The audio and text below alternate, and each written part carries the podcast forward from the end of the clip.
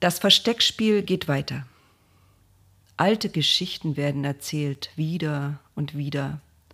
Alle scheinen auf der Stelle zu treten.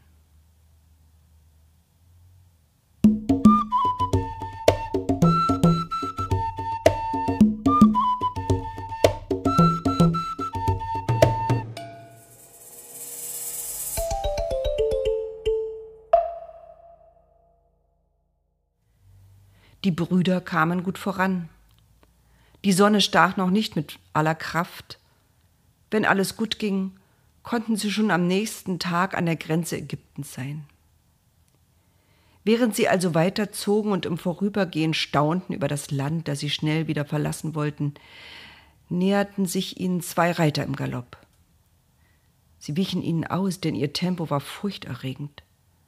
Der Staub wirbelte hoch auf unter den Hufen ihrer Pferde, und als die beiden sie überholt hatten, stoppten sie so heftig, dass die Pferde wiehernd auf die Hinterbeine stiegen. Jetzt erkannten sie die Männer. Es waren der Verwalter von Zafenat Paneach, der sie gestern freundlich empfangen hatte, und sein Dolmetscher. Der Verwalter war verschwitzt und sah sie grimmig an. Vor Verwunderung konnten sie kaum einen Gruß stammeln, da fing er auch schon an, sie zu beschimpfen. Warum habt ihr Gutes mit Bösem vergolten? Warum habt ihr den silbernen Becher gestohlen, den Becher, aus dem mein Herr immer trinkt, den Becher, mit dessen Hilfe er auch wahrsagen kann? Ihr seid böse und verlogen. Judah fand als erster die Sprache wieder.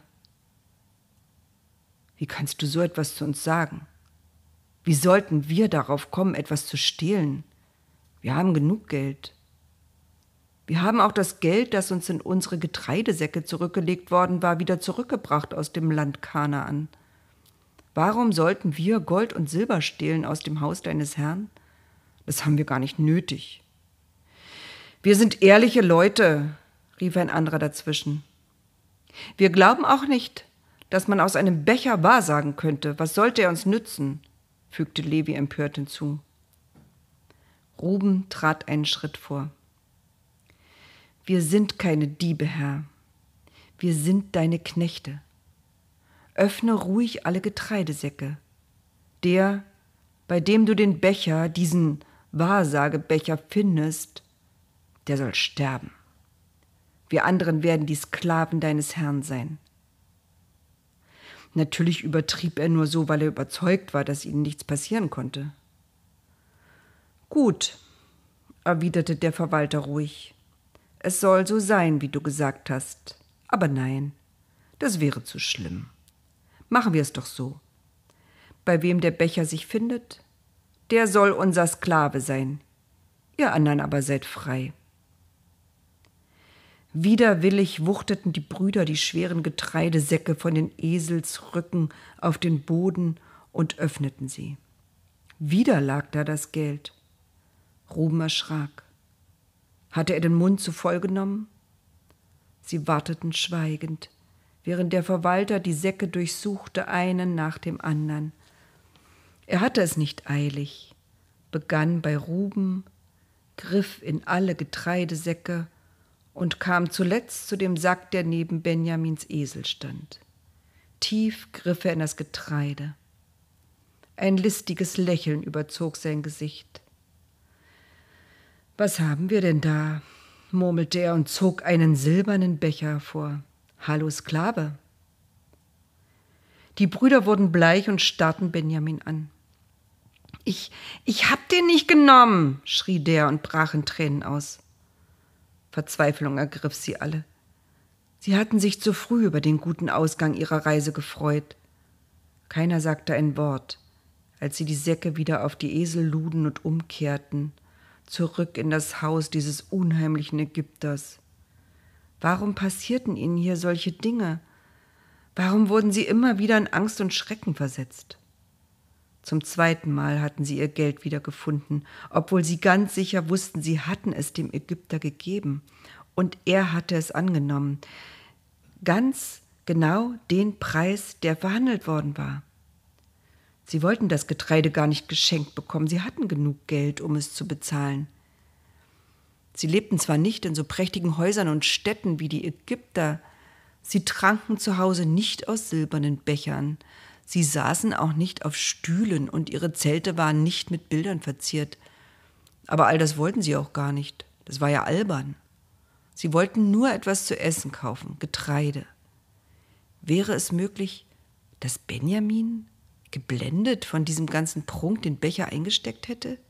Ihr kleiner Bruder Benjamin, auf den sie achteten, als wäre er noch ein Baby, den sie sicher wieder nach Hause zum Vater bringen wollten. Aber der schlich mit hängendem Kopf und Tränen in den Augen zwischen ihnen. Er konnte es nicht gewesen sein. Irgendjemand hatte sie reingelegt, aber wer und warum? So schwere Gedanken kreisten in ihren Köpfen ohne Anfang, ohne Ende, als sie zurückkamen in die große Stadt, zurück in das Haus Josefs. Er hatte dort auf sie gewartet. Wieder stand er am kleinen Fenster zur Straße. Als er sie endlich entdeckte, zog er sich in die große Empfangshalle zurück. Als die Brüder kurz darauf hereingeführt wurden, fielen sie vor ihm auf die Erde. Josef dachte an seine Träume vor langer Zeit. Die Garben verneigten sich vor der seinen, die aufrecht in der Mitte stand. Die Sterne, die tanzten um ihn und verneigten sich. Er allein stand aufrecht. Die Träume waren wahr geworden, der eine wie der andere. Sie hatten ihm beide diesen heutigen Tag vorhergesagt, vor vielen Jahren. Jetzt lagen seine Brüder vor ihm, das Gesicht auf dem Boden. Jetzt könnte er sich an ihnen rächen für alles, was sie ihm angetan hatten. Endlich war seine Stunde gekommen. Aber sich an ihnen zu rächen hieß auch Benjamin mit zu bestrafen, der für alles nichts konnte. Es hieß vor allem aber, seinem alten Vater Jakob unendliches Leid zu bereiten. Das wollte er nicht. Altes Unrecht wurde nicht gut gemacht mit neuem Unrecht. Aber einen Moment noch, ein wenig mussten sie noch leiden und zittern vor Angst. Er ließ sie liegen forderte sie nicht auf, sich zu erheben. Was habt ihr euch gedacht? fuhr er sie an. Was habt ihr getan? Wisst ihr nicht, dass ein Mann wie ich wahrsagen kann? Einer nach dem anderen erhob sich vorsichtig. Wieder sprach Judah als erster. Was sollen wir sagen? Was sollen wir vorbringen, um uns zu verteidigen? Gott hat unsere Schuld ans Licht gebracht. So sind wir nun deine Sklaven. Wir und der, bei dem sich der Becher gefunden hat. Josef lachte trocken auf. Das sei mir fern. Es reicht mir, wenn der, bei dem sich der Becher gefunden hat, mein Sklave wird. Ihr anderen zieht wieder zurück in euer Land, zurück zu eurem Vater. Die Brüder waren ratlos. Das durfte nicht geschehen. Judah trat sogar einen Schritt vor und sagte eindringlich, Bitte, mein Herr, darf ich als dein Knecht etwas sagen, etwas erklären? Ich habe Angst, du könntest zornig werden gegen uns, denn du bist äh, wie der Pharao. Sprich nur, antwortete Josef kurz angebunden. Erinnerst du dich, mein Herr, dass du uns gefragt hast, Habt ihr einen Vater oder noch einen Bruder? Ich erinnere mich gut. Und wir sagten, wir haben einen alten Vater und wir haben noch einen Bruder. Ja, ich erinnere mich, warf Josef ein und ärgerte sich, weil seine Stimme brüchiger klang, als er wollte. Du hast zu uns, also zu deinen Knechten gesagt, Bringt mir euren jüngsten Bruder, bringt ihn her zu mir, ich will ihn sehen. Ich glaube euch sonst nicht.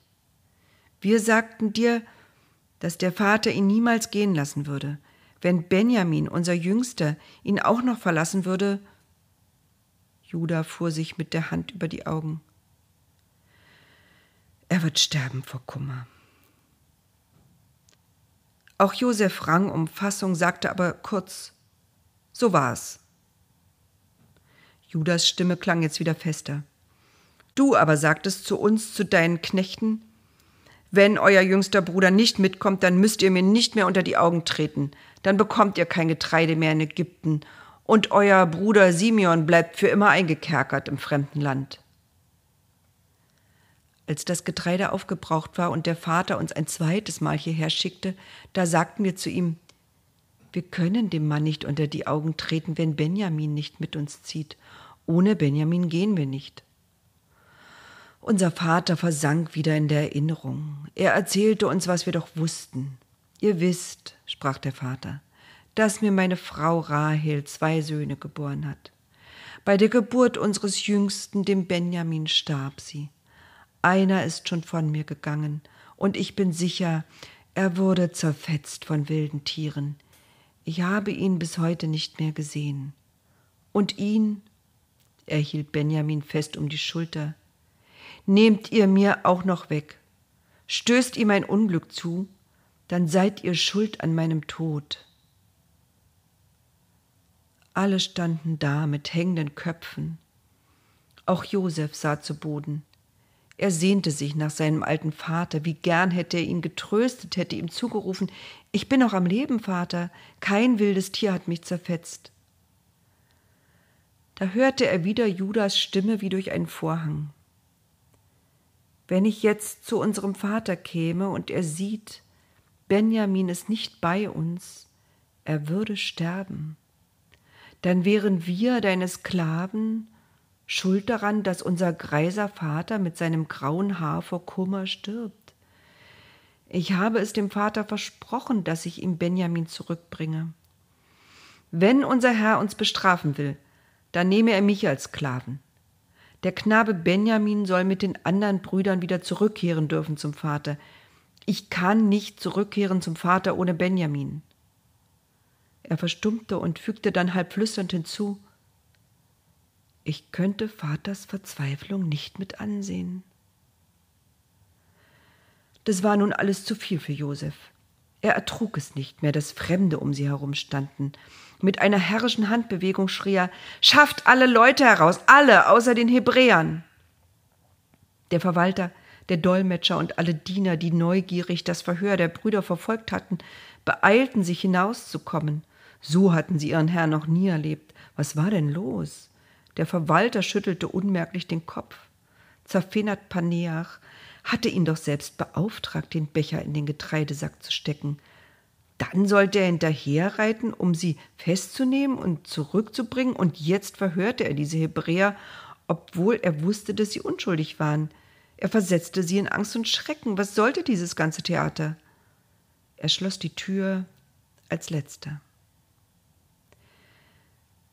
Die Brüder sahen entsetzt auf Zophenat Paneach. Was war in ihn gefahren? War er krank? Der große, mächtige Ägypter stand da mit hängendem Kopf und schlaff herabhängenden Armen, geschüttelt vom Weinen. Er schluchzte und versuchte zu sprechen, es gelang ihm nicht. Das Weinen wurde immer lauter. Wenn jetzt die Höflinge an der Tür standen, dann hörten sie, wie ihr Herr hemmungslos weinte, und genau so war's. Die Diener Josefs trugen es weiter, wie ein Lauffeuer ging es durch die ganze Stadt bis zum Palast des Pharao. Zerfenert Paneach weint und weint und ist nicht zu trösten.